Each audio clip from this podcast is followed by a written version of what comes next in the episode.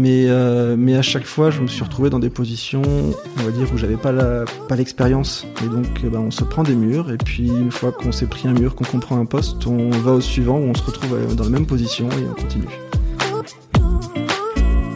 On a cette, euh, cette chance de pouvoir mettre des conditions et de pouvoir choisir quelque chose qui nous va. Et le sens de ce que je fais est important pour moi. J'irai pas faire de la spéculation euh, bancaire, j'irai pas faire de la pub ou de l'exploitation de données personnelles euh, intrusives. Euh, je sais pas si tu vois Les Indestructibles, ça te parle? Ouais. Avec Edna, qui est mon personnage préféré là-dedans, euh, qui dit à un moment euh, le passé c'est le passé, ça parasite le présent. Et, euh, et je trouve ça très très fort et je le ressens beaucoup. Je suis Pierre L'Hôpitalier, cofondateur de Kaibi, société spécialisée dans le digital et le développement applicatif. Ces 15 dernières années, j'ai eu la chance de rencontrer de nombreux CTOs et talents du monde de l'IT qui le sont devenus. Aujourd'hui, je leur donne la parole et ils nous donnent leur vision.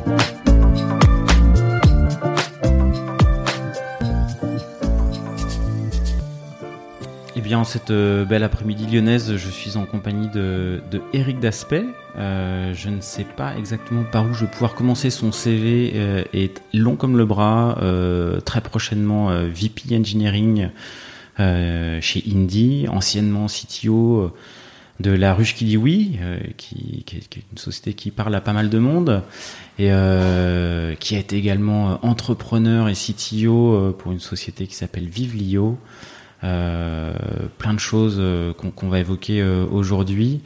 Eric, peut-être avant de commencer, moi ce que j'aimerais savoir, voilà, parmi toutes ces expériences, tu as eu pas, pas mal de moments forts, voilà, si, euh, si tu avais deux, trois, allez, trois moments forts euh, à nous raconter, euh, trois tournants ou anecdotes ou expériences de vie, euh, euh, voilà, dans dix ans, je te repose la question, bah c'est les mêmes en fait, parce que ceux-là, c'est vraiment les moments forts, les, chouettes anecdotes. Oui, bonjour. Euh, les trois pour l'instant, pour moi, c'est assez cadencé dans mon expérience. Euh, j'ai la première qui est le livre sur PHP que j'ai fait en sortie d'études. Euh, parce que c'est ça qui a formaté toute la suite. À l'origine, je voulais pas faire du développement web. Euh, et donc c'est ça probablement qui a fait que maintenant je suis là où je suis.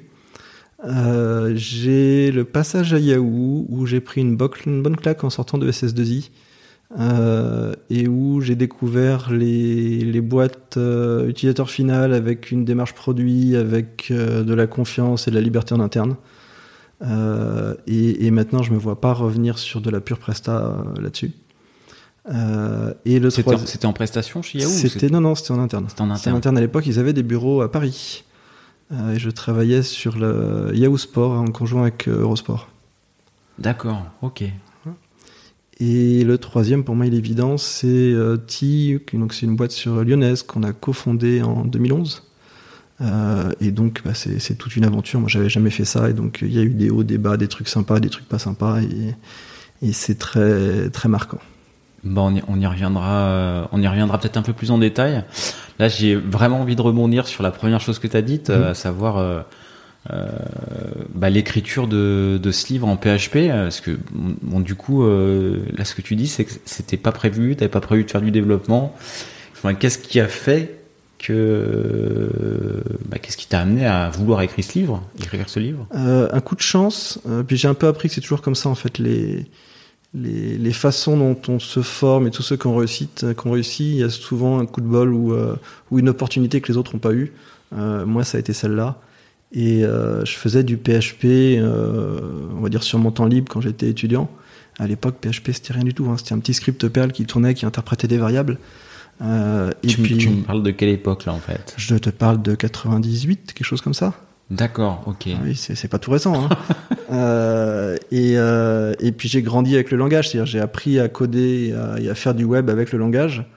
Et en sortant d'école ou pas loin, on n'était pas très loin de PHP 5. On commençait à parler de PHP 5, qui était la, la première grosse révolution de PHP, on va dire. Euh, et j'avais euh, une petite visibilité sur les communautés, euh, j'allais dire pas open source, parce que c'était pas vraiment ça, mais sur les communautés d'entraide, on va dire.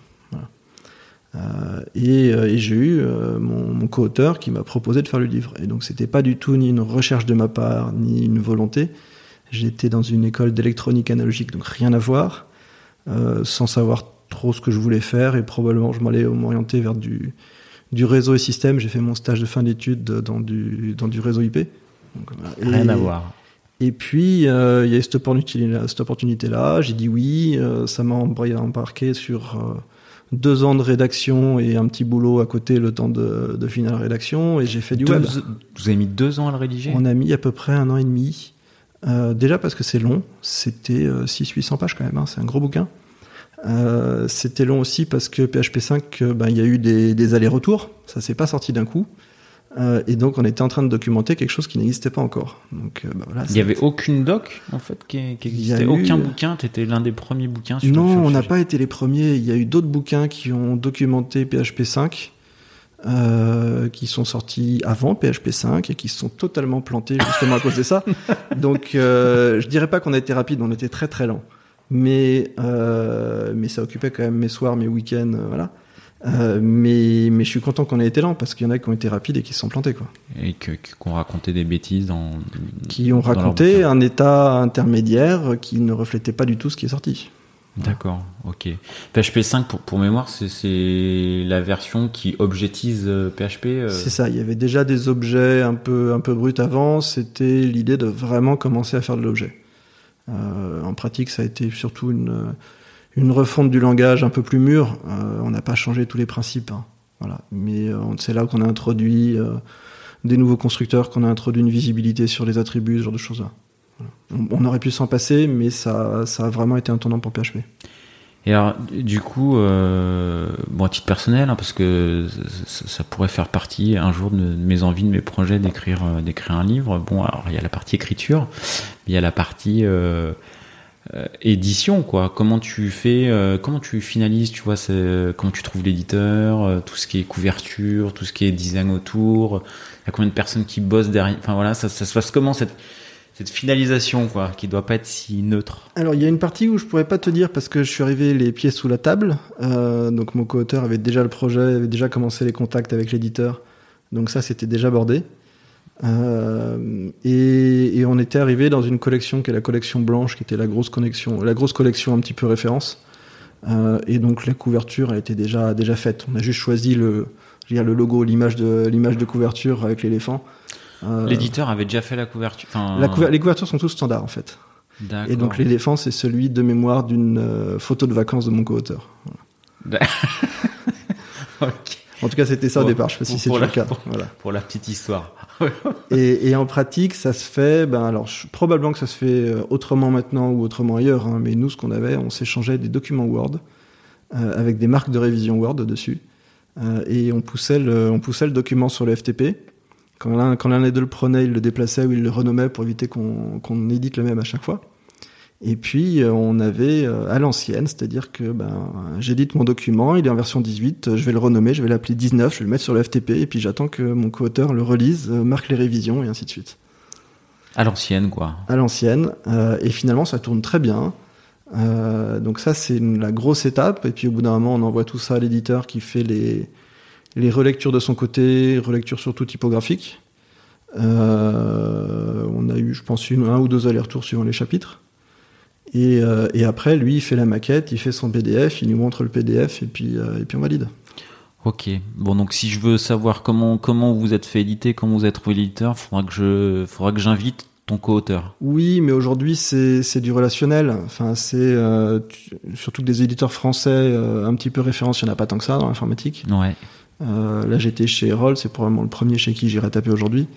Euh, et puis, euh, et puis tu, tu, poses ton projet, t'en parles avec l'éditeur, et ils sont relativement ouverts, hein, parce que j'ai pas mal de copains maintenant qui ont fait des, qu'on fait des bouquins, ça a jamais été une, une grosse difficulté en fait. La grosse difficulté, c'est rédiger.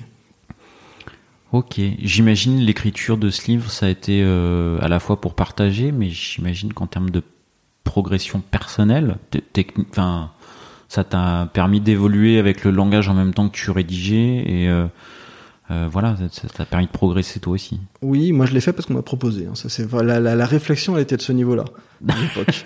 euh, et puis parce que bah voilà, je sors d'école, on me propose de faire un bouquin, bah je dis oui. J'ai pas de raison de dire non. Ouais. J'essaye. Oui, ça m'a beaucoup formé à, à réfléchir et à, et à, comprendre le langage. Parce que pendant deux ans, on va aller regarder les codes sources, les documentations, la liste de diffusion interne pour essayer de, de tout démêler. Euh, ça m'a beaucoup appris sur la rédaction, sur, alors je vais pas parler de pédagogie, mais euh, de réflexion de comment présenter les choses et, euh, et comment avancer. Et, et, quand on forme quelqu'un, alors là c'est un petit peu abstrait parce que c'est la rédaction, mais, euh, mais ça nous fait beaucoup progresser aussi, oui. Et, et du coup, le, la thématique progression, donc là on était sur une thématique technique, mais euh, voilà, dans ta carrière, tu as évolué vers des rôles plus managériaux de coordination euh, où bah, il a fallu, tu as été confronté à des choses nouvelles. Voilà, la, la thématique progression et comment progresser, tu l'adresses comment? Mal. Euh, on, on, reparlera, on, reparlera un peu de, de ce que j'ai fait en, en, en, entrepreneur de mon côté. Euh, je pense que ça, ça rejoindra. Mais, euh, mais à chaque fois, je me suis retrouvé dans des positions euh, sur des postes, on va dire, où j'avais pas la pas l'expérience. Et donc, bah, on se prend des murs. Et puis, une fois qu'on s'est pris un mur, qu'on comprend un poste, on va au suivant où on se retrouve euh, dans la même position et on continue. Et, et j'ai pas eu, moi, de mentor ou de, de progression de type bah, je vais apprendre et après je vais l'exercer. J'exerce d'abord et puis après j'apprends euh, sur le tas. Donc la, la progression, c'est euh, ouais, c'est sur le terrain, ouais. sur le terrain et avec les murs.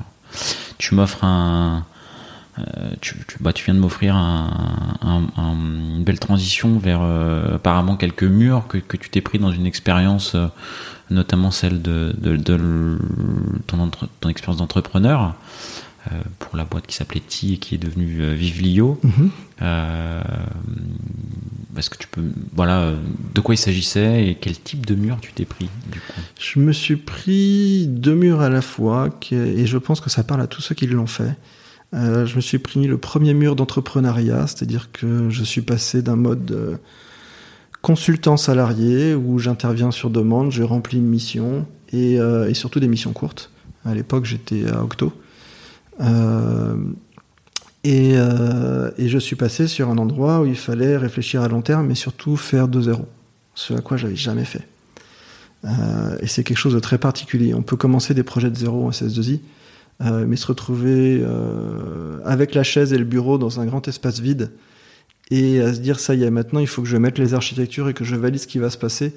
Et on engage des, des sommes faramineuses et des, engagements sur six mois à un an qu'on ne remet jamais en cause en fait. Euh, et donc c'est quelque chose que j'avais jamais fait. Euh, et forcément j'ai fait des erreurs là-dessus. Euh, mais c'est formidable il faut le faire au moins une fois hein. Euh, et, en même temps, euh, dans la foulée, je suis passé en management de direction, alors que j'avais jamais eu ce type de responsabilité avant. Euh, et ça, c'est pareil. Il m'a manqué quelqu'un pour m'apprendre ce que c'est. Et les premières fois, on le fait mal. Voilà.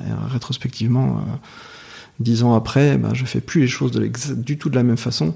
Et, j'étais en train de balbutier, quoi. Qu'est-ce que qu'est-ce qu'à l'époque tu avais voilà les, les, erreurs que je as pu faire que tu management euh, je savais pas je savais pas donner du feedback euh, je savais pas dire du positif quand les gens faisaient les choses bien. Euh, je savais pas dire le négatif j'avais tendance à pas oser ou à pas brusquer ou à mettre sous le tapis euh, jusqu'au moment où ça devient euh, assez difficile et puis et puis là c'est un petit peu brusque. Grosso modo bah, je n'étais pas forcément un très bon manager de ce côté là et puis, euh, et puis surtout, j'ai beaucoup progressé sur ma relation sur euh, comment gérer le management de l'autre côté, parce que finalement, c'est peut-être ça le plus dur, euh, avec le président, avec la direction, et, et comment piloter tout ça. Aujourd'hui, tu arrives à. Enfin, tu as parlé de, de, dire le. savoir dire le négatif. Mm -hmm.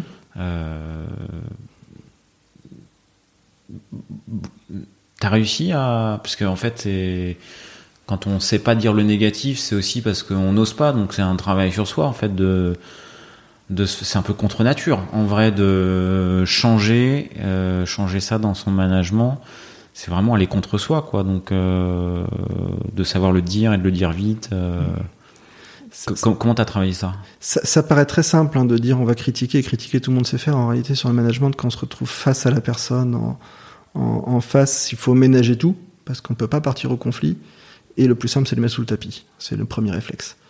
Euh, et euh, je sais pas comment vraiment ça évolue, à part dire, bah, au fur et à mesure qu'on fait des erreurs, on s'en rend compte et on, s'améliore. En tout cas, c'est comme ça que j'ai fait. Euh, c'est pas forcément la meilleure manière. Je suis sûr qu'il y a des formations et des gens qui peuvent accompagner ce que j'ai essayé de faire après pour d'autres. Euh, Aujourd'hui, ma Bible, c'est euh, c'est celle que j'ai trouvée à Job Teaser. C'est un bouquin qui s'appelle Radical Candor et qui promeut vraiment une, grande transparence dans le management. Euh, à la fois pour soi vis-à-vis de son manager et à la fois avec, euh, avec les gens qu'on gère. Et, ça a changé radicalement la, façon de voir. Euh, le fait de collaborer, de surtout rien retenir et de,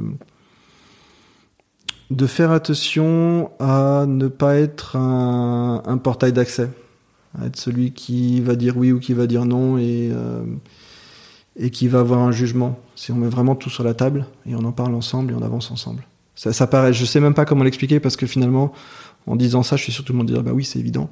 Euh, Bah, mais en pratique, si- c'est pas simple. C'est pas simple, ouais. C'est pas, pas si évident que ça.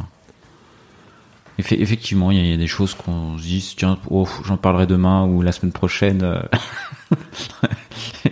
et ça, ça va vite de procrastiner.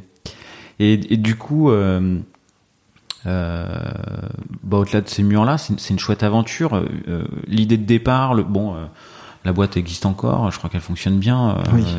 tu, tu, tu, tu peux nous parler de l'idée, du produit, de l'évolution un peu de, de, de, Alors, de produit? à l'époque, là je parlais de Vivilio, comme ça je donne le nouveau nom pour eux. Euh, Vivilio, c'est un intermédiaire entre les libraires d'un côté et les, euh, et les éditeurs de l'autre. Il s'agit d'aller faire l'équivalent d'un distributeur de livres pour du numérique. Euh, les, images que les gens ont, c'est Kobo ou Kindle, par exemple. Donc on va aller euh, gérer les contrats avec les éditeurs, aller gérer l'hébergement des fichiers, gérer les prises de commandes, Gérer l'inventaire et la base de données, ça paraît super simple, mais en fait, la base de données, c'est le plus compliqué. Euh, et puis après, gérer aussi la partie matérielle et logicielle que les gens ont dans les mains, jusqu'à la partie vente dans les magasins. Donc ça couvre un, périmètre qui est super large. Et le but, c'était d'aller motoriser tous les libraires indépendants, faire en sorte qu'ils aient une solution pour l'avenir. Euh, on n'y est pas encore totalement, mais à l'époque, le mot d'ordre, c'était dire euh, les libraires, aujourd'hui, ça sera pas rentable pour eux, ça sera pas intéressant, mais s'ils s'y mettent pas dans 10, 15 ans, ils sont morts parce que les gens liront en numérique et ça sera trop tard pour s'y mettre. Et l'idée, c'était de leur apporter une solution dès maintenant sur un mode, alors on parlait d'open source, c'était peut-être pas le bon terme, euh, mais sur un mode interprofessionnel avec euh, tous les libraires indépendants, potentiellement concurrents les uns les autres, mais qui se mettent ensemble pour avoir une solution face aux gros géants. Ils, ils ont adhéré ou vous étiez en avance sur le marché? Euh, on est en avance sur tout parce qu'à l'époque, Kindle et Kindle et Kobo étaient pas encore là en France. Donc aller convaincre des, des libraires indépendants qui eux vivent du papier, c'est pas facile. Euh, mais on est parti d'une situation un petit peu idyllique par ailleurs aussi, c'est-à-dire qu'on est parti avec nos clients, avec euh, deux Citres et Cultura qui sont quand même deux très gros. Euh, T'as dit Cultura et Cultura et deux Citres. D'accord. Ah oui, ok. Deux sites, c'est, je ne vais pas dire le nom de magasin, parce que, voilà, mais c'est un gros libraire régional et maintenant plus que régional. Et, euh, et Cultura, c'est un peu dans toute la France, c'est des grandes surfaces culturelles. Donc c'est quand même des poids lourds. Alors on n'est pas au niveau de la Fnac, on n'est pas au niveau de, d'Amazon, mais euh, du point de vue indépendant, c'est des poids lourds. Et, et ces gens-là étaient à la fois nos clients et nos actionnaires. Donc cela, au moins, n'avait pas totalement à les convaincre. Ça ne veut pas dire que c'est simple, parce qu'il faut monopoliser les ressources, parce qu'il faut aller les convaincre de mettre en avant dans les librairies, dans les magasins. Euh, mais ils avaient la partie stratégique qui était déjà là et c'est déjà énorme. Ils avaient déjà la vision et ils sentaient qu'il se passait un truc. Et, et du, du coup, ça, me- ça me fait penser à quelque chose au niveau. euh, euh, donc, vos clients étaient actionnaires, mais elle naît comment l'histoire euh, les, acti- les, les tes associés, les différents les différents actionnaires. Comment comment tu t'associes? Alors je vais raconter la même histoire en fait, je vais passer pour le passager. Euh, mais c'est pas grave, j'aime bien. Euh, L'histoire elle naît de Guillaume de Citre, donc le président des librairies de Citre, euh, qui lui, alors je vais, peut-être parler à sa place, donc euh, j'espère que je dis pas de bêtises, donc avec beaucoup de conditionnels, mais qui lui voulait le faire en interne pour de Citre et qui s'est rendu compte que l'investissement, la force de travail et l'ambition cadraient pas avec quelque chose qu'on peut faire en interne dans sa librairie. Et donc il a sorti ça pour en faire une boîte externe. Et qui allait chercher deux cofondateurs, donc euh, Valérie Epcolin et moi à l'époque. Euh, et donc la, la genèse finalement, moi j'arrive et on me propose le projet et je me dis le livre, euh, oui ça me plaît et on est sur le partage, on est sur la culture et oui c'est intéressant et c'est du, concret et pas une start-up qui brasse du vent. Et, et le numérique, ben oui ça me parle, je sais faire et je vois tout de suite le, le sens que ça a. Voilà, donc ça s'est fait en 15 jours, hein, je crois, le- les, les discussions. hein. Et du coup, comment ils viennent te chercher? Tu, tu le connaissais en fait le... Moi, je le connaissais pas. Ça s'est fait via un intermédiaire qui était euh, à l'époque un, un des dirigeants de Smile, qui était une connaissance commune. D'accord. Ok. Qui te met en relation, euh, ça. vous connaissez pas. euh, et en 15 jours, tu t'associes euh, au PDG de Citre et puis à un autre, un autre cofondateur. C'est ça. Et il faut jamais faire ça. hein. Euh, je suis très content de l'avoir fait. Faut jamais faire ça. Euh, il faut connaître ses cofondateurs. Il faut parler valeurs. Il faut parler culture. Il faut parler euh, objectifs et ambition. Et ben voilà, ça c'est des choses que j'ai appris et que et que je savais pas à l'époque. Parce que du coup, euh, des discussions qui ont été du coup courtes, enfin voilà, dans, Mhm. dans, dans le montage de l'association, c'est ce qui fait que tu, c'est une des raisons qui fait que tu, tu quittes l'aventure à un moment donné, un désalignement. Euh, Il y a eu un désalignement avec, euh, avec mon président. Euh, je me suis rendu compte que j'avais pas forcément la même culture, les mêmes valeurs et les mêmes objectifs, et donc j'ai donné les trois, et finalement les trois étaient pas là. Moi, quand j'ai embrayé, j'ai embrayé quasiment en tant que salarié en fait. On a eu la chance d'avoir quasiment une levée de fonds dans les, les quelques mois, ce qui arrive normalement jamais, mais c'est parce qu'on avait nos clients actionnaires dès le départ. Euh, donc Ah j'avais un, un salaire dès le départ. Euh, donc je suis pas dans un, un mode entrepreneurial très classique de on part pendant deux ans à manger des pâtes. Euh, et du coup, j'ai pas réalisé tout ce qui se passait forcément et je suis j'ai fait une discussion que j'aurais pu avoir pour pour prendre un boulot de salarié finalement. D'accord. Ok. Bon, t'étais pas actionnaire maj- majoritaire, t'avais. non non, j'étais bah, ça fait partie des, des questions. J'étais très très faiblement actionnaire. Je crois que je suis parti avec euh, après levée de fonds. Avant, je sais pas, mais après levée de fonds, je crois que j'avais 3%. Ce qui est, Ah oui, d'accord. Et avant le ce qui est presque 5-6 quoi. Ce qui est presque été- insultant en fait. hein. Euh, donc pareil, faut pas, faut jamais faire ça. Mais euh, mais voilà, ça fait partie des, des erreurs, des compréhensions que bah, maintenant j'ai. Ok, ok, ok. Donc, et, et ton rôle en fait, parce que c'est une aventure qui dure quelques années quand même? C'est une aventure qui a duré quelques années et qui dure encore pour euh, pour, Pour- la boîte. et pour je suis très content ouais. que ça, ça dure encore Ouais, ça parce que une, c'est une super euh, c'est une super boîte. C'est un projet super important pour euh, pour faire vivre une euh, tout un réseau indépendant. Euh, et, et ça l'interopérabilité est quelque chose qui me tient beaucoup à cœur. Euh, j'ai perdu ta question. Euh, mon rôle, moi Ouais, je suis arrivé en, alors je, je pourrais dire CTO, mais ça veut tout rien dire.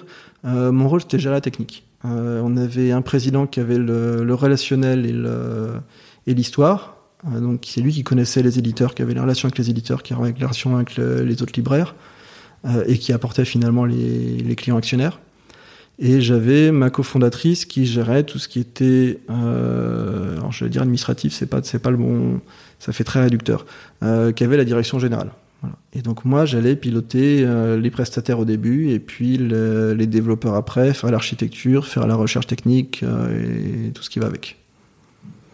Euh, la taille de l'équipe, bon au démarrage. euh, Alors, au démarrage, zéro. Zéro. Voilà, on est parti même avec des, des prestataires externes. Et euh, quand je suis quitté, je pense qu'on devait être 10 ou 12 en technique. Ok. Quelque chose comme ça. ok. Et la technique, c'est euh, la technique, le produit dans son, enfin c'est le soft et c'est le hard aussi. Hein, c'est. C'est le soft le- et le hard, mais le le- hard est, est outsourcé à l'extérieur. Le hard, c'était Pocketbook, qui est une, un des très gros constructeurs de, de liseuses, qui est russe. Euh, et nous, on est allé euh, sourcer, c'est-à-dire aller regarder ce qu'ils font, aller sélectionner et aller discuter avec eux pour adapter le logiciel et modifier le logiciel qu'ils mettent par-dessus. Donc ouais, t'es complètement partie prenante dans euh, les choix liseuses, produits, parce que tu vas t'interfacer avec. Au- Autant qu'on peut quand, quand on n'est pas le constructeur soi-même, mais, mais c'est une très grosse partie de l'équation, oui. Euh, c'est parce que c'est ça qu'on met en main euh, pour le client. C'est ça qui va manipuler et surtout ça qu'on vend chez les libraires. Parce qu'on finalement on vend pas le livre, parce que le livre c'est un petit fichier. Et donc dans le magasin, ce qu'on vend c'est la liseuse. Ouais. Voilà. Vous avez pas été en Chine, vous? On n'a pas été en Chine. Je suis très content qu'on n'ait pas été en Chine. C'est c'est pas un marché facile. hein. C'est un marché de masse. Euh, je vais donner des chiffres qui sont peut-être totalement faux, mais je vais les donner pour avoir un ordre de grandeur. L'écran dans la liseuse, c'est euh, 70-80% du coût. Euh, et donc forcément, quelqu'un qui a un gros volume, il a des meilleurs prix. Et les liseuses, ça coûte cher, c'est-à-dire qu'on était plus cher que le marché, et à mon avis, euh, ça margeait pas beaucoup ni chez nous ni chez eux. Euh, parce qu'on avait de plus faible volume que les très gros type Kindle. Euh, et aller faire une liseuse nous-mêmes, ou en tout cas aller sourcer une liseuse directement en Chine, ça aurait été avoir des écrans de moins bonne qualité et finalement plus cher. Donc là, on a proposé un matériel qui était bon, et qui est toujours très bon, et qui est euh, quasi l'équivalent du Kobo ou du Kindle. Euh, et je pense que c'est, en tout cas, mon credo, c'est que c'est très important, parce que finalement, si on part pas sur de la qualité pour des gens qui sont euh, CSP+, ou en tout cas qui ont une, un rapport au livre qui est, qui est important, un livre c'est cher, un livre c'est 20 euros. hein. C'est c'est Ouais. un, c'est un sport de luxe. hein. Euh, et donc on est en train d'aller adresser des gens qui non seulement ont ce sport de luxe, mais qui en plus sont prêts à investir parce qu'ils lisent 10, 15 livres par an euh, pour quelque chose qui leur rend plus pratique. Et donc, euh, donc oui, il faut de la qualité quelque part, et je pense que c'est très bien qu'on soit pas parti sur du bas de gamme premier prix. Un bon choix, quoi. Ouais. On, a, on, a fait des, on a fait des trucs intéressants. hein. Bah, le, en tout, bah, c'est ce que tu disais en présentant euh, vidéo. Tu disais le projet me plaît, euh, c'est de la lecture, euh, c'est du numérique. Enfin voilà, un projet qui, qui fait sens pour moi. Euh, bon, on, est, on, a, on a échangé un petit peu en amont. Tu, voilà, je, depuis ton, ton parcours le montre aussi. dans, dans c'est l'expérience qui suit la ruche qui dit oui. Oui. Ouais, la ruche qui dit oui. Tu, vas aussi. il y a une dimension projet et sens, sens du projet en fait. Le, le- sens est très important pour moi, euh, et puis je le découvre au fur et à mesure. hein. Finalement, mes critères de, de 2011, c'est pas ceux d'aujourd'hui. Euh, mais on a la chance euh, dans le métier d'avoir le choix. À peu près tout le monde, alors à différents niveaux, mais, finalement, si on cherche, on va trouver un job. Donc la question, c'est lequel on veut, dans quelle boîte, avec quelles conditions. Autant parler conditions de travail, mais aussi sens de ce qu'on réalise et, et avec qui. Et, donc c'est une, grosse matrice de choix un petit peu compliquée, mais ça nous permet, on a cette, chance de pouvoir mettre des conditions et de pouvoir choisir quelque chose qui nous va. Et le sens de ce que je fais est important pour moi. J'irai pas faire de la spéculation euh, bancaire, j'irai pas faire de la pub ou de l'exploitation de données personnelles euh, intrusives.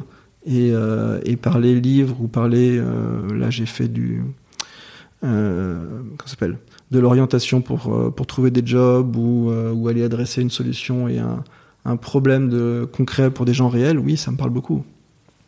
Et qu'est-ce qui te parle quand tu, enfin, le, le projet La Ruche qui dit oui, qu'est-ce qui te fait accepter? Il y a une dimension euh, un peu so- so- sociétale. Euh, euh, on a un peu ce que on- l'inconscient, c'est le côté un peu green, euh, euh, éco- écologique, circuit court, tout ça. C'est ça qui te plaît ou c'est un, c'est un euh, la ruche qui dit oui, en tout cas ça l'était, je pense que ça l'est toujours un peu.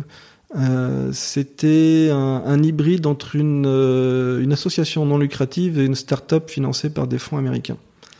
Euh, et, et dedans, Ça a l'air un peu incompatible. voilà.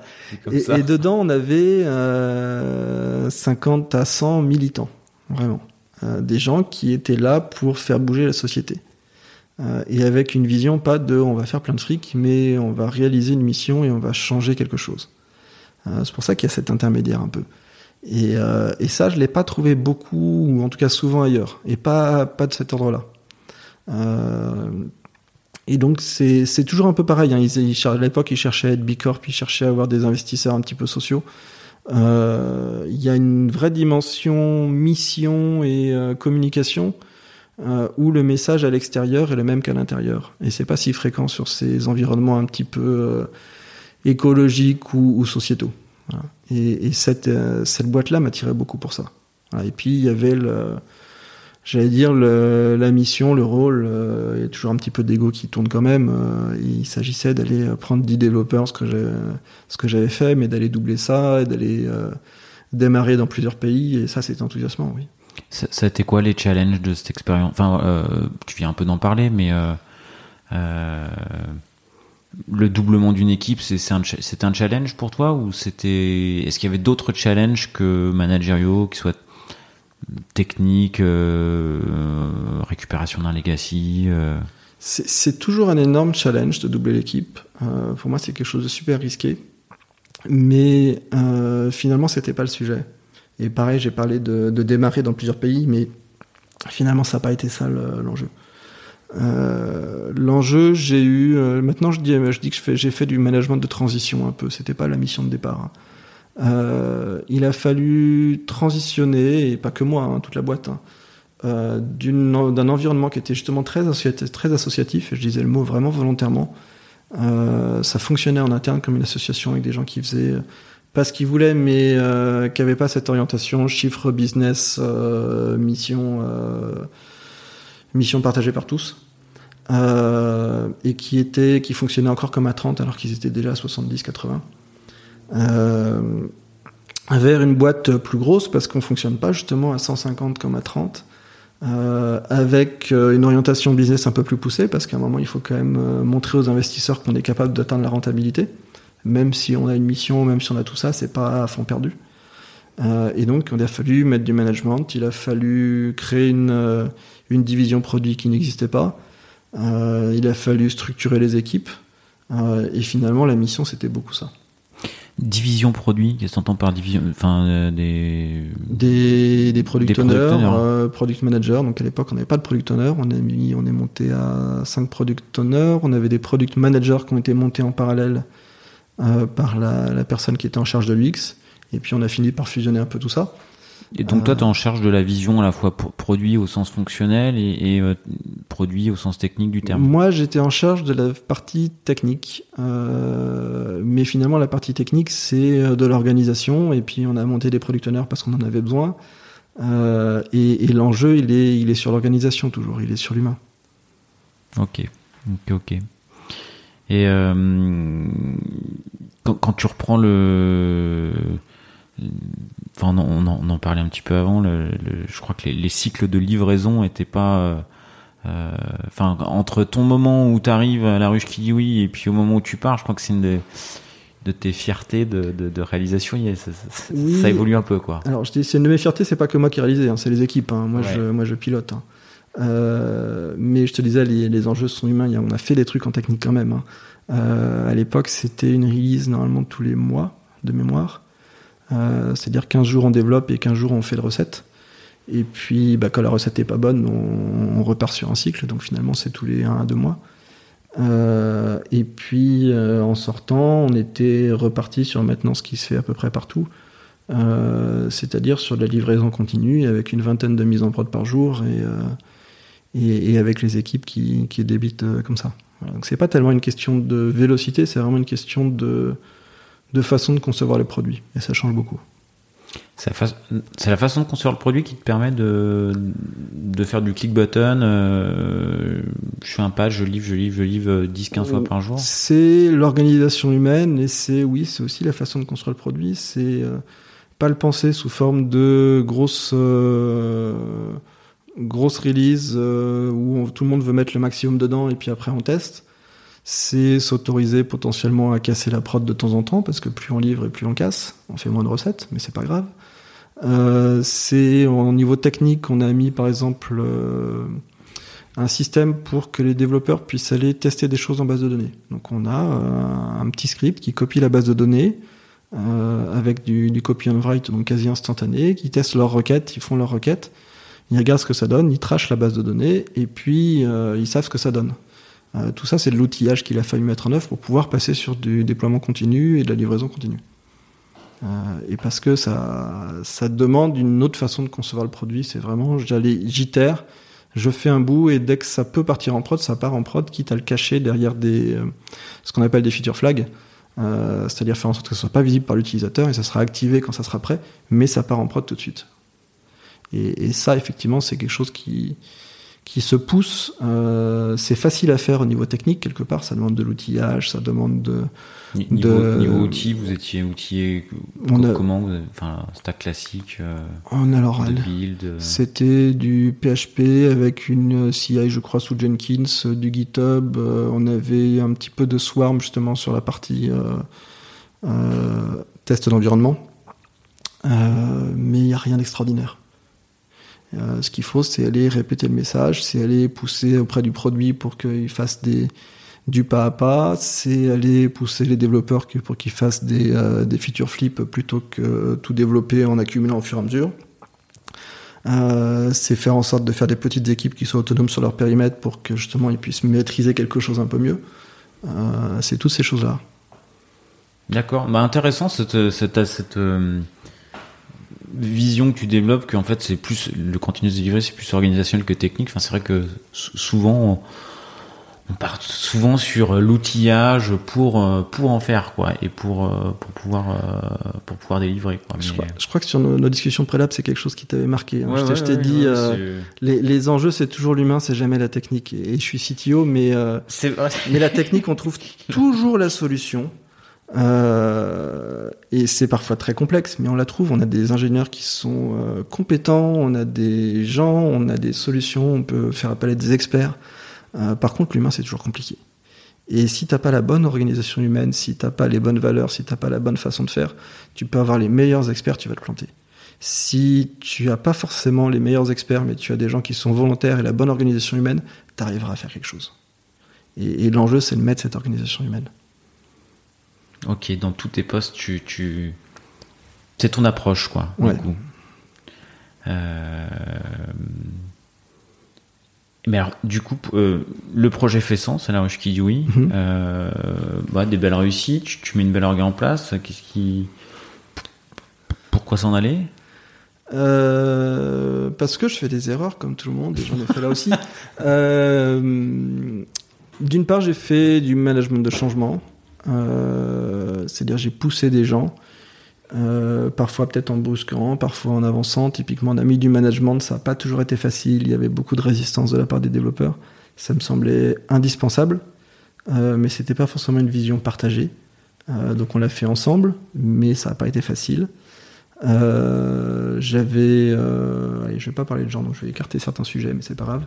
Euh, mais il y a des choses que j'ai pas vues auprès de mes développeurs et sur la façon dont ça, ça, se passait. Donc ça, c'est des erreurs de ma part.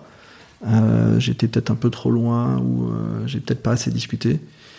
Et, et de mon côté, euh, j'ai fait des allers-retours sur Paris. Donc j'étais lyonnais et je partais le lundi matin à 6h du matin pour aller rejoindre Paris en train. Je restais là-bas jusqu'au jeudi soir et je revenais, je faisais le vendredi à distance. Euh, le truc, c'est que j'étais chez moi nulle part. Et donc j'étais un peu étranger à la ruche parce que je me sentais pas chez moi quelque part. Euh, et côté perso, c'était pas facile non plus parce que ben, femme et enfant à distance euh, qui se débrouillent tout seul. Euh, et donc je suis sorti épuisé. J'ai fait du coup un travail qui n'était pas forcément facile côté management. Et il s'est révélé qu'au bout des deux ans j'étais pas celui qui pouvait continuer. J'étais pas celui qui pouvait planter le drapeau et être certain que tout le monde me suive et, euh, et embraye derrière moi. Euh, quand tu pousses les gens, c'est pas pareil que quand tu les euh, quand tu les assistes ou quand tu les tires. Euh, et j'ai fait la première partie qui me permettait pas d'être celui qui faisait la deuxième partie. Voilà. Et du coup, si le Covid avait eu lieu euh, l'année de ton départ à la ruche Kiwi et avec avec des si. Mais euh, effectivement, ça, ça, ça, ça a propulsé euh, des mm, du home office euh, dans les organisations. Tu, tu, tu serais resté du coup? Je sais pas si comment ça se serait passé. L'année de mon départ, c'était trop tard. Hein, moi, j'ai fait, il y a des choses que j'ai pas vues, il y a des choses que j'ai fait. j'ai eu une certaine approche, voilà. Si ça s'était fait l'année de mon arrivée, je sais pas. Euh, je sais pas parce que je, je, progresse au fur et à mesure, j'apprends. Euh, je te disais, je te disais à un moment les les rôles que je prends, euh, je les apprends sur le tas, et donc je les prends avant de savoir les faire. Euh, et, et peut-être que ben je suis très content de ce que j'ai fait. Je pense que j'ai apporté des choses super sympas. Euh, mais c'est aussi quelque chose où j'ai appris et euh, en sortant, j'étais pas le même qu'en entrant. Et quelque part, euh, je sais pas si ça aurait pu être très différent. Euh, quand on a fait le, débrief à l'époque, euh, je disais qu'il y avait des choses que j'aurais fait différemment, mais peut-être pas avec une issue différente. J'aurais probablement beaucoup plus poussé, beaucoup plus été directif et péchu. Euh, mais finalement, ça aurait rendu d'autant plus fort le fait que ce soit pas moi qui devais prendre la suite. Euh, et donc à un moment, ben, on fait le boulot, et puis euh, si c'est plus moi, c'est quelqu'un d'autre. Ok, d'où le, d'où, d'où le départ, du coup. Voilà. Euh, chez Job Teaser. Je suis passé un moment à Cozy. Ouais, j'ai fait beaucoup Ah de oui, choses. oui, oui, oui. J'ai passé à Cozy. C'était un, un- quelque chose d'un peu particulier parce qu'en fait, j'ai monté ma boîte euh, en indépendant. Euh, j'ai fait une première mission pour mettre en place du management dans leurs équipes et puis finalement ça s'est bien passé et je suis resté euh, plus longtemps. Voilà. Euh, et Cozy, c'est une boîte euh, super technique qui à l'époque avait des super profils au niveau compétences techniques et pareil qui était une boîte à mission. hein. C'est des gens qui savaient pourquoi ils étaient là. Donc la technique, c'est, Pierre, c'est pas le sujet la technique, mais chez Cozy, euh, il y avait, il y a eu des challenges quand même. C'est- jamais le sujet parce que justement on a des gens qui sont très compétents et parce qu'on sait la gérer. Ça veut pas dire qu'il faut pas, il faut pas avoir de technique. Ok. Euh, euh, mais oui, il y avait des gens très compétents, on avait des challenges très particuliers. Euh, le but, c'est d'aller faire un, un entrepôt ou un coffre-fort de données personnelles et après de permettre à ces données personnelles d'interagir entre elles via des applications ou via des tiers. C'est un petit peu ce que fait Facebook ou Google, mais pour vous. Voilà, donc vous n'êtes pas en train de donner vos données à des tiers, vous êtes en train de les rapatrier chez vous pour, euh, pour aller faire tourner les applications des autres chez vous et contrôler ce qui se passe. Ok, Euh, donc là encore quelque chose qui a du sens, quoi. Quelque chose qui a du sens pour quelque moi, chose qui a du sens. Tu euh, vos données, gardez-les et je vais vous aider à les garder, quoi. Exactement. Euh, et, euh, et donc c'est une boîte où typiquement donc on gère beaucoup de données, on gère des données très diverses, avec la volonté que des tiers puissent réaliser des applications. Et donc on n'a pas de format de données propre parce que ben, tout le monde peut ramener des données. On avait un, des, ce, que, ce que tout le monde fait, c'est des applications front-end de type React et puis un back-end euh, serveur. Ouais. Mais la hiérarchie des back-end et front-end n'était pas du tout la même. C'est-à-dire tout le métier était dans le front-end. Et le back-end était le même pour toutes les applications. C'est-à-dire le bancaire, l'éditeur de notes, le, s'appelle, le gestionnaire de fichiers, le gestionnaire de photos. Euh, le back-end est le même. Il, fait du, il gère une base de données euh, très neutre. Et tout ce qui est métier, interaction, etc., se fait sur le front-end. Et, euh, et on, donc ça, c'est déjà une grosse contrainte qui est très différente des autres. Mais pour- pourquoi, euh, pourquoi ce choix-là d'arch- d'architecture Parce qu'on veut que n'importe qui puisse aller rajouter une application, donc faire du front-end, sans avoir besoin d'aller modifier le back-end. Parce que le back-end, il est centralisé. D'accord. Ok. Et donc, il faut que quelqu'un puisse, euh, je sais pas moi, tu veux faire tes émissions de radio et tu veux gérer les données, euh, les, flux audio et puis éventuellement ton carnet de rendez-vous. Il faut que tu puisses aller gérer ça sur la plateforme sans avoir besoin de demander à Cozy, bah tiens, j'ai besoin des API pour, euh, j'ai besoin d'une API pour les flux audio. D'accord. Ok. Euh, donc on a fait des choix d'architecture qui étaient propres à ça. Donc on gère une base de données directement locale côté client. Euh, et on a euh, d'autres contraintes, par exemple, on n'a pas de base de données globale, donc chaque utilisateur a sa propre base de données avec euh, zéro recoupement entre les utilisateurs. Donc vraiment une isolation, c'est vraiment une notion de coffre-fort. Donc il y a, une complexité inhérente qui est assez forte. Et est-ce que Cozy avait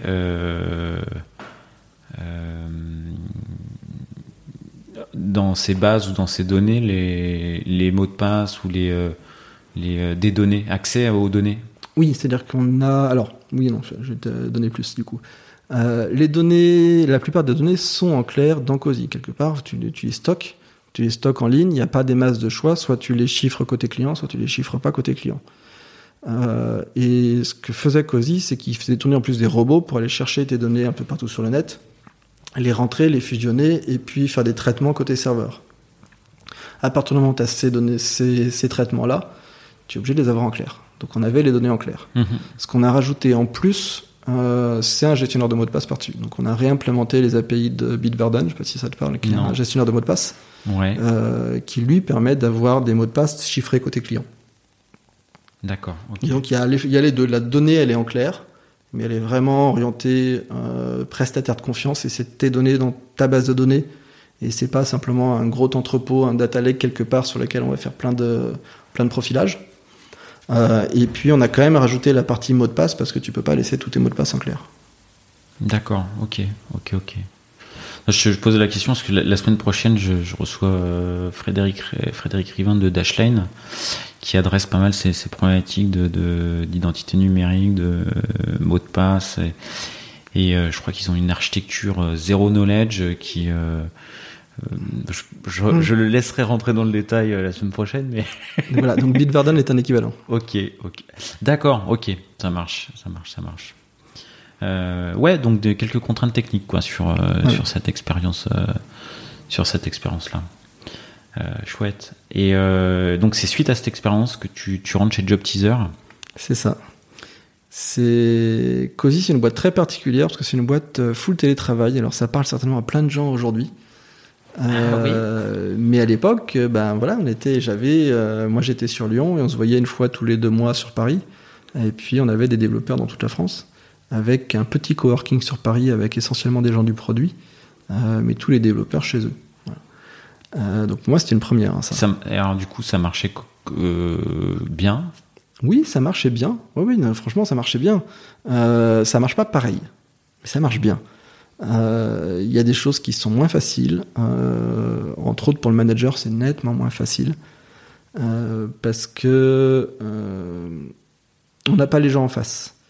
Et donc, si tu sais pas ce qui se passe, tu peux pas aller prendre le pouls euh, de ce qui se passe simplement en étant dans l'open space et en regardant.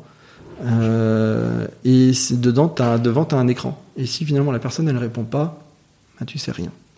Euh, donc, c'est pas toujours facile, c'est d'autres réflexes. Mais en pratique, le travail lui-même, oui, il se passe bien. Euh, parce que les gens sont de confiance, parce qu'on travaille avec eux, parce que finalement qu'ils travaillent chez eux ou au bureau c'est la même chose, voire c'est plus facile chez eux.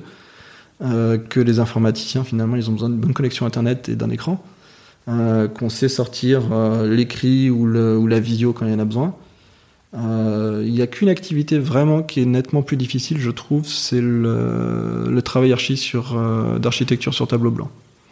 ou ça, peut-être parce qu'on n'avait pas les outils, peut-être qu'il y en a qui ont des, des tablettes graphiques où c'est plus simple. là, entre souris et clavier, c'est pas, c'était pas évident. Et donc, on profitait de ces rendez-vous tous les deux mois sur Paris pour euh, faire ces ateliers-là. D'accord, ok. Mais il y a d'autres choses qui sont tellement plus faciles. Effectivement, les gens, ils n'ont pas le bruit, ils sont chez eux, ils gagnent deux heures par jour de temps de trajet.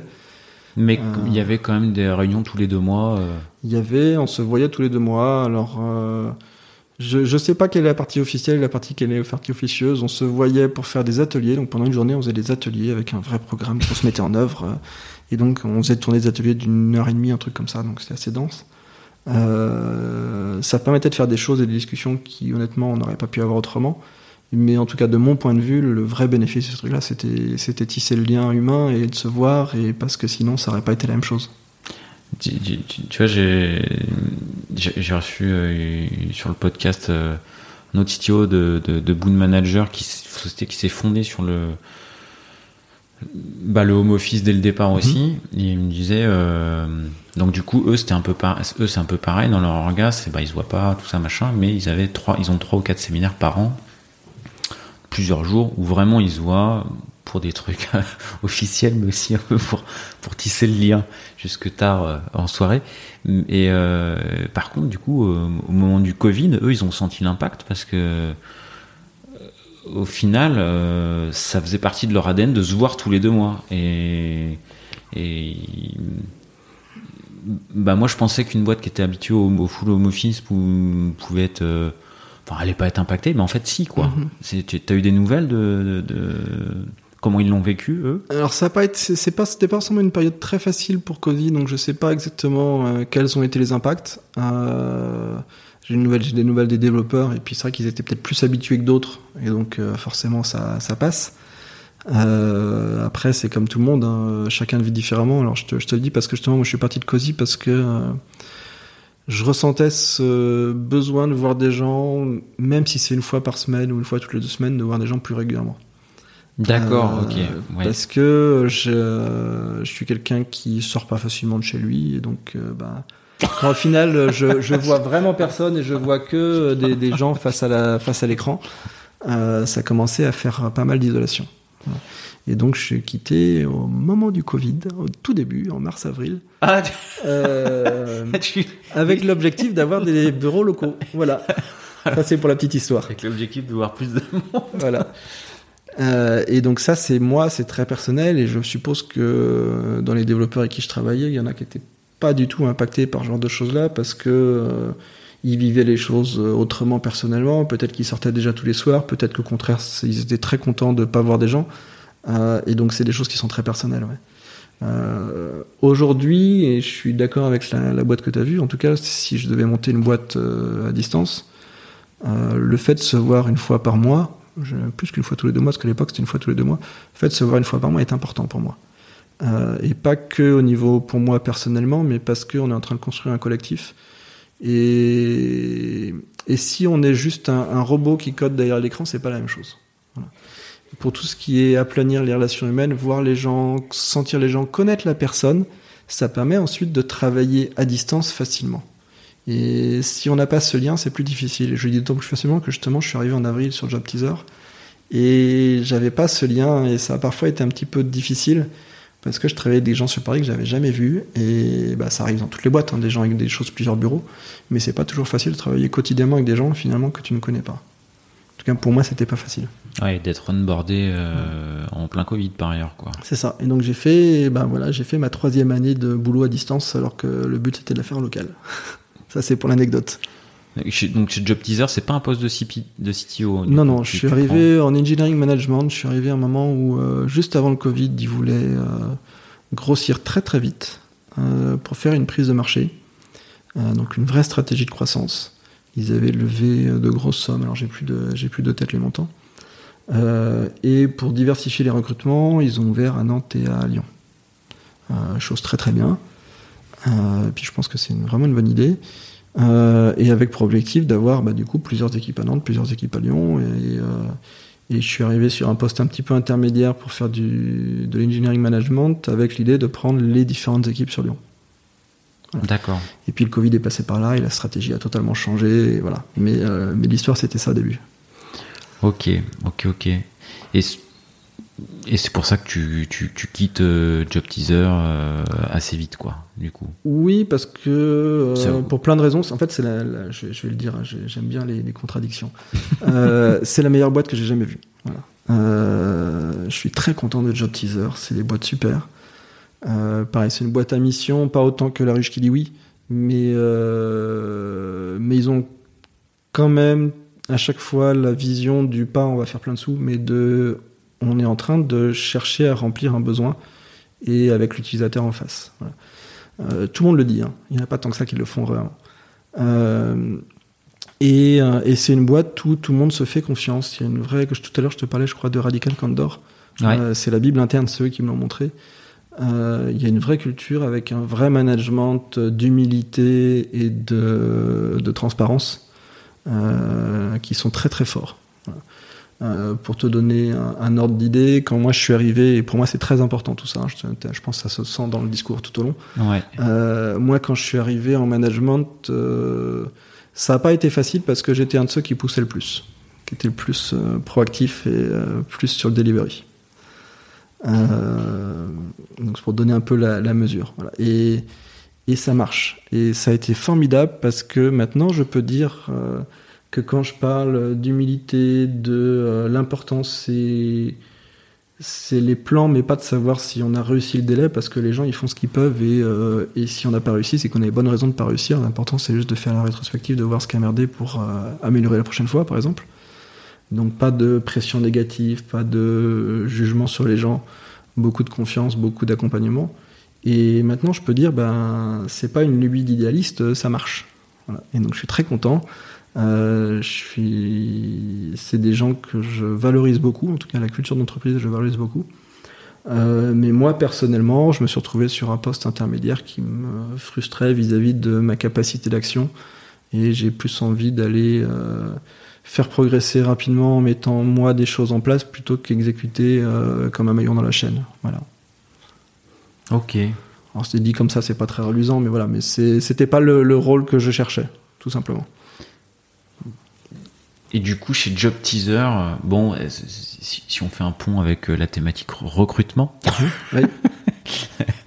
bon, d'autant que tu te, tu, ça devait au départ pas mal recruter et grandir. Mhm. Job Teaser, ça devait faire partie du, du, rôle que tu avais de, de recruter. Le, voilà, le, le, recrutement, euh, tout au long de, de tes expériences, tu as, dû en, en faire.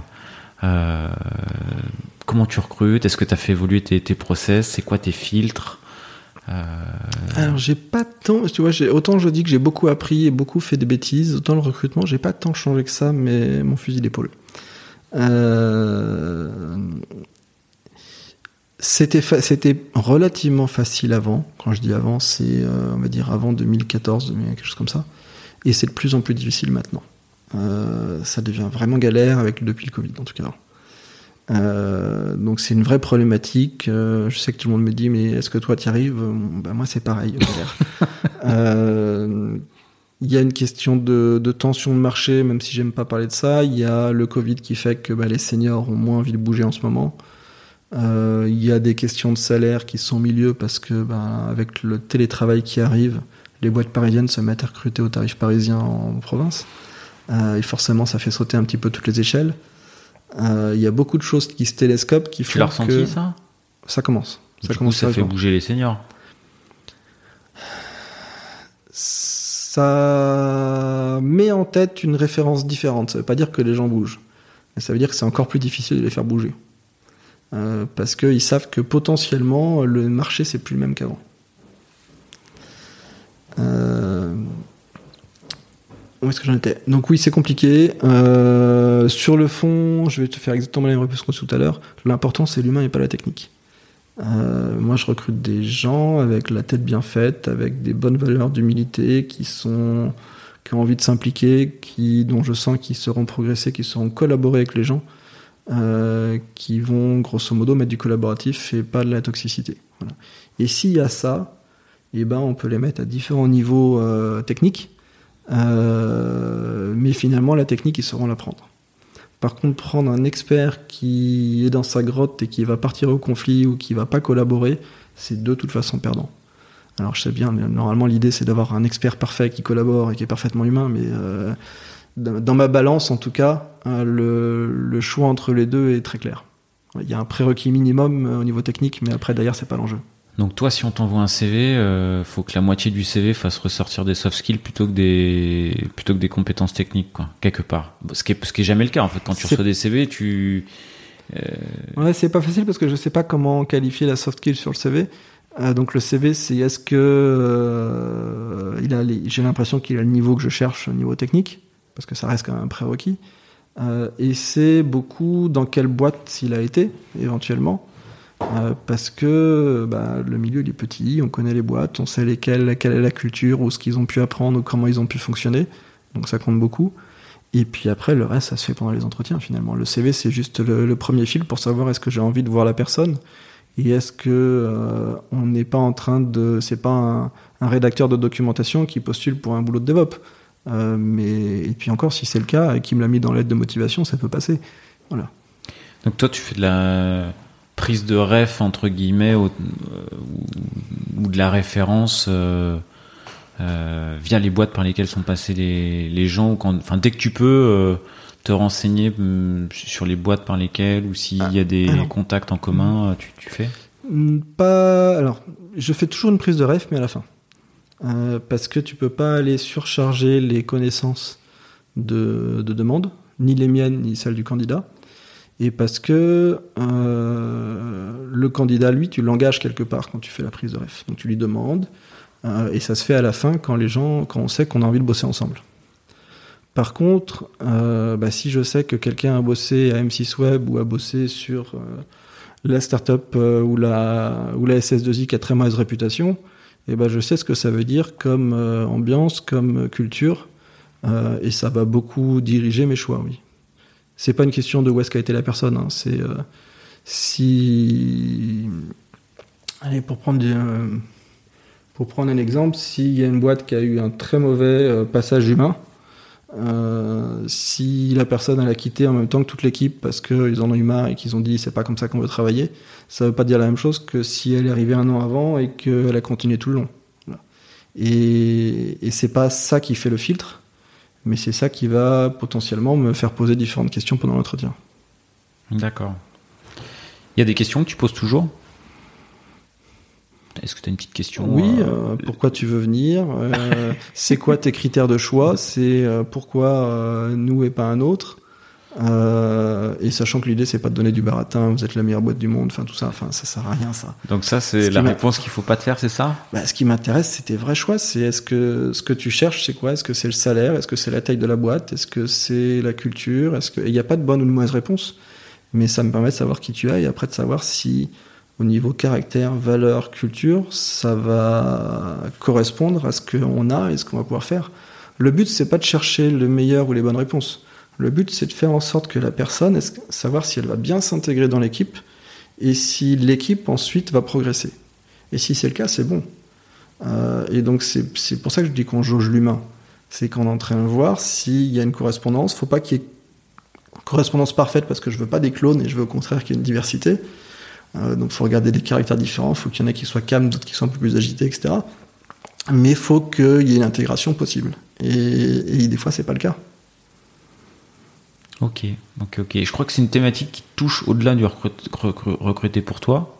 Ça t'arrive de, de, faire, entre guillemets, de l'intermédiation euh, entre des, bah, des, des gens de ton réseau et puis des, des, des boîtes qui cherchent? C'est une activité qui te, que t'aimes bien? qui me parle, oui, justement, parce que j'ai l'impression de faire quelque chose de différent de, de certains recruteurs qui gardent simplement les mots-clés sur LinkedIn et qui disent Tiens, j'ai vu que toi aussi tu travailles dans le web, euh, est-ce que tu veux travailler pour la banque à faire du Java alors qu'en fait, euh, il est en train de faire du PHP euh, dans Larzac sur une petite association, quoi. Voilà.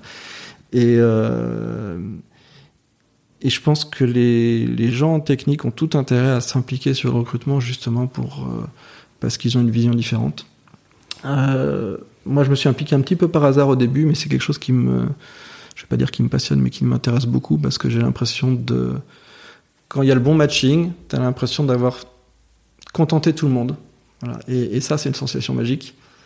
Euh, ce que je fais, c'est je fais de, je fais pas de recherche, je fais de la, l'intermédiation dans mon réseau. C'est-à-dire, je vais chercher voir si je connais quelqu'un ou si éventuellement euh, un- une de mes connaissances connaît quelqu'un qui correspond. Et là, je vais regarder parce que je connais les personnes et je connais la boîte euh, si ça correspond. C'est quelque chose de très différent de, des chasseurs qui vont vraiment aller regarder les compétences euh, techniques et éventuellement les soft skills, mais sur une grille de compétences et qui vont regarder tiens ça correspond, il y a le bon salaire, c'est la bonne personne, elle est au bon endroit, euh, les valeurs ont l'air de coller, allez hop on envoie. Voilà.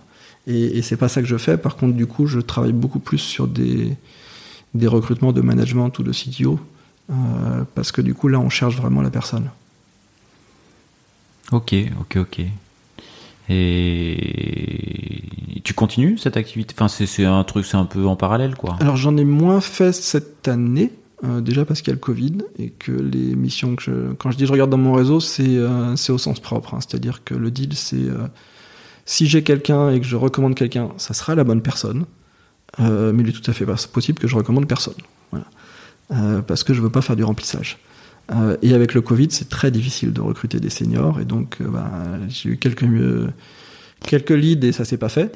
Est-ce donc c'est frustrant. est-ce que ça t'est arrivé qu'on te demande est-ce que tu connais quelqu'un et que tu répondes bah oui, moi Non, parce que généralement c'est pas l'enjeu. Mais Ouais, mais ça, on sait jamais, des fois je.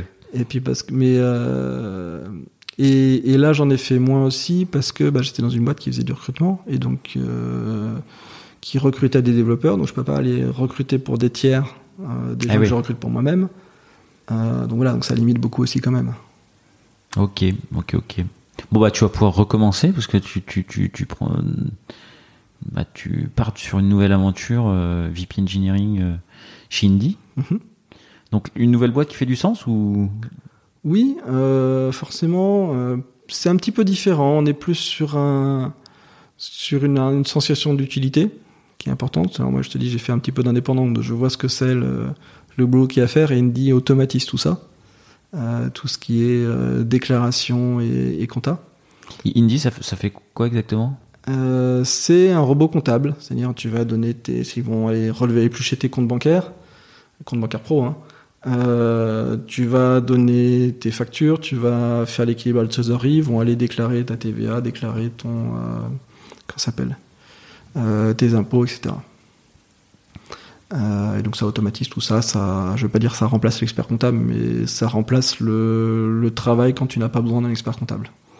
Ouais, donc quand tu es sur une entreprise, euh, une URL ou une ça. EI ou une, petite- une petite structure avec euh, C'est 5-10 ça. factures Alors, par je- mois. Voilà, je vais pas, je vais pas donner de- d'exemple parce que je suis pas encore dedans. J'ai pas envie de faire la, la com à l'envers, mais voilà, mais sur sur le kiné qui a son activité ou des choses comme ça, oui. D'accord, ok. Ok, ok. Et, du, euh, voilà. du coup, là, tu prends un poste. Euh, euh, t'y es pas encore. Tu as une image de. Il y a le poste qu'on t'a décrit. Mhm. Euh, Il y a le poste que tu. euh, Au-delà de la description, tu as peut-être déjà des, des ambitions, euh, euh, des choses que, tu as envie de proposer, mettre en place. Voilà, dans, dans un an, si, si on fait un petit pari de ce qui, se passera dans un an, euh, t'en es où T'as fait quoi Euh, alors, j'ai filtré sur les critères que je t'ai donnés, c'est-à-dire j'ai cherché la boîte qui forcément euh, permettait de faire ce qui m'a manqué à Job Teaser en termes de, rôle. Euh, et j'ai filtré sur les valeurs, sur qui ils sont, sur comment ils fonctionnent, sur la culture. Euh, et finalement, la, la job desk ou, le- ou la roadmap, c'est presque moins important. Ah ouais, carrément. Euh, parce que si tu es avec les bonnes personnes sur une mission qui a du sens, eh ben, on va trouver quelque chose de faire. Voilà. Euh, le, la roadmap au niveau euh, priorité, pour moi, pour l'instant, celle qu'on m'a donnée, c'est il faut recruter. C'est-à-dire, On est en croissance, euh, on va doubler, on va doubler la taille de l'équipe et, euh, et donc ça va être le, le principal. Donc on parle recrutement, mais on va parler organisation derrière pour intégrer les gens, parce que tu, tu rajoutes pas, tu doubles pas l'équipe simplement en claquant des doigts. Ouais. Voilà, donc si, si ça marche, bah, c'est fait d'ici un an, Euh, mais il y aura certainement plein d'autres choses à faire. Oui, il y aura, il y aura d'autres activités que le, que le recrutement.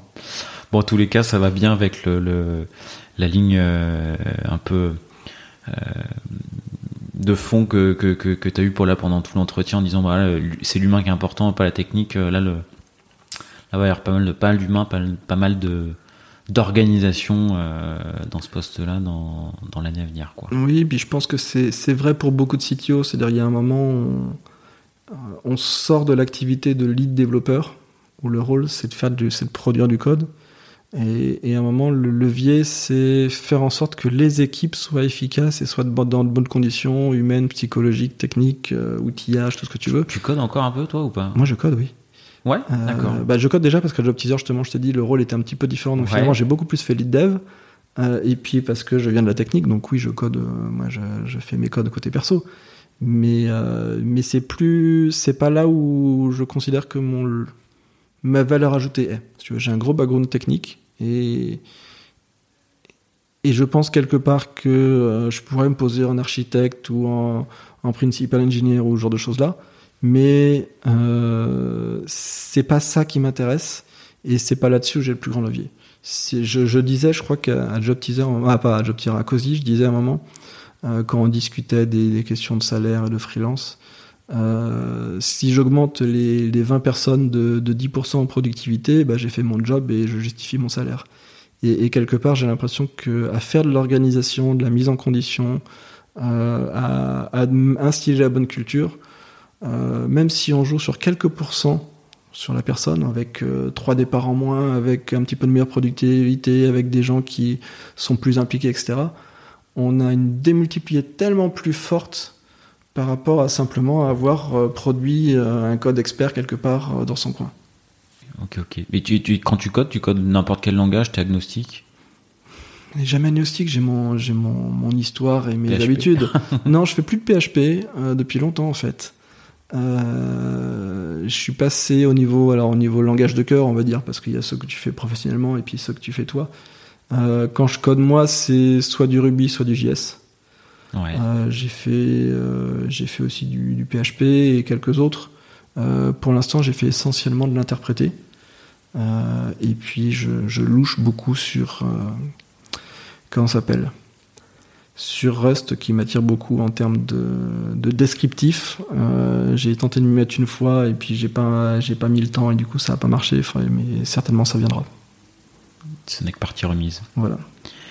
Est-ce que, euh, est-ce que tu as, euh, est-ce que tu as un proverbe ou une devise? Euh, je vais pas mettre ça au niveau du proverbe ou de devise, euh, mais je vais te sortir un dessin animé, mais j'aime bien parce que c'est ça que je sors beaucoup aux équipes. Je sais pas si tu vois Les Indestructibles, ça te parle? Ouais. Avec Edna, qui est mon personnage préféré là-dedans, qui dit à un moment le passé c'est le passé, ça parasite le présent. Et, et je trouve ça très très fort et je le ressors beaucoup euh, parce que pour moi, c'est la séparation de, de, deux façons de piloter le management. C'est soit tu fais tes roadmaps et tu regardes est-ce que la personne a réussi et euh, qu'est-ce qu'elle a fait comme erreur et est-ce qu'elle a atteint ses objectifs et est-ce qu'elle est performante et est-ce qu'elle a fait ce qu'il fallait, etc. Et tu, tu es sur le jugement du passé ou est-ce que tu es sur ok voilà où on en est, peu importe pourquoi, on se fiche de, qui a fait quoi c'est voilà la situation, comment on peut aller de la meilleure façon là où on veut dans l'avenir. Ça ne veut pas dire qu'on va jamais regarder le passé, mais on va le regarder uniquement dans euh, le contexte où ça nous permet d'améliorer l'avenir. Et pas pour savoir si quelqu'un mérite ou mérite pas, ou a bien fait ou a pas bien fait. Et, c'est un vrai changement pour moi de pouvoir dire le passé, c'est le passé. C'est pas la question, la question c'est qu'est-ce qu'on fait maintenant? Eh ben on prend, on, prend ce, proverbe ou cette devise. Et, euh, une, une, autre petite question avant la dernière. Euh, est-ce que tu as, est-ce que as déjà eu euh, un surnom dans le monde pro? J'ai un vieux pseudo, comme je pense tous les tous les vieux qui ont commencé sur IRC. voilà, on m'appelait Ganf à l'époque. Il y a une raison? Oui. Euh, que je me rappelle, je sais plus pourquoi. Je crois que c'était un, un nom de jeu de rôle à l'époque qu'on avait raccourci et puis euh, et puis castré à un moment. Euh, voilà, je, je fais comme ça et puis il faut trouver quelque chose de relativement unique. voilà. Ok. et donc j'ai encore des, des, vieilles connaissances qui m'appellent comme ça, mais sinon non, pas tant que ça. Ok. Est-ce que bon, on a fait pas mal le, le tour. Est-ce qu'il y a une question que je t'ai pas posée que tu aimerais que je te pose? Euh, non, finalement, on a bien fait le tour. Tu vois, tu m'as dit, euh, est-ce que tu auras une question? Je sais pas. Non, je pense pas. Donc pas de question. Bah écoute, je te souhaite euh, plein plein de bonnes choses pour plein de bons challenges techniques, mais surtout humains pour ta prise de poste chez Indie. Et merci encore d'avoir accepté bah, l'invitation. Du coup. Merci à toi. À très bientôt.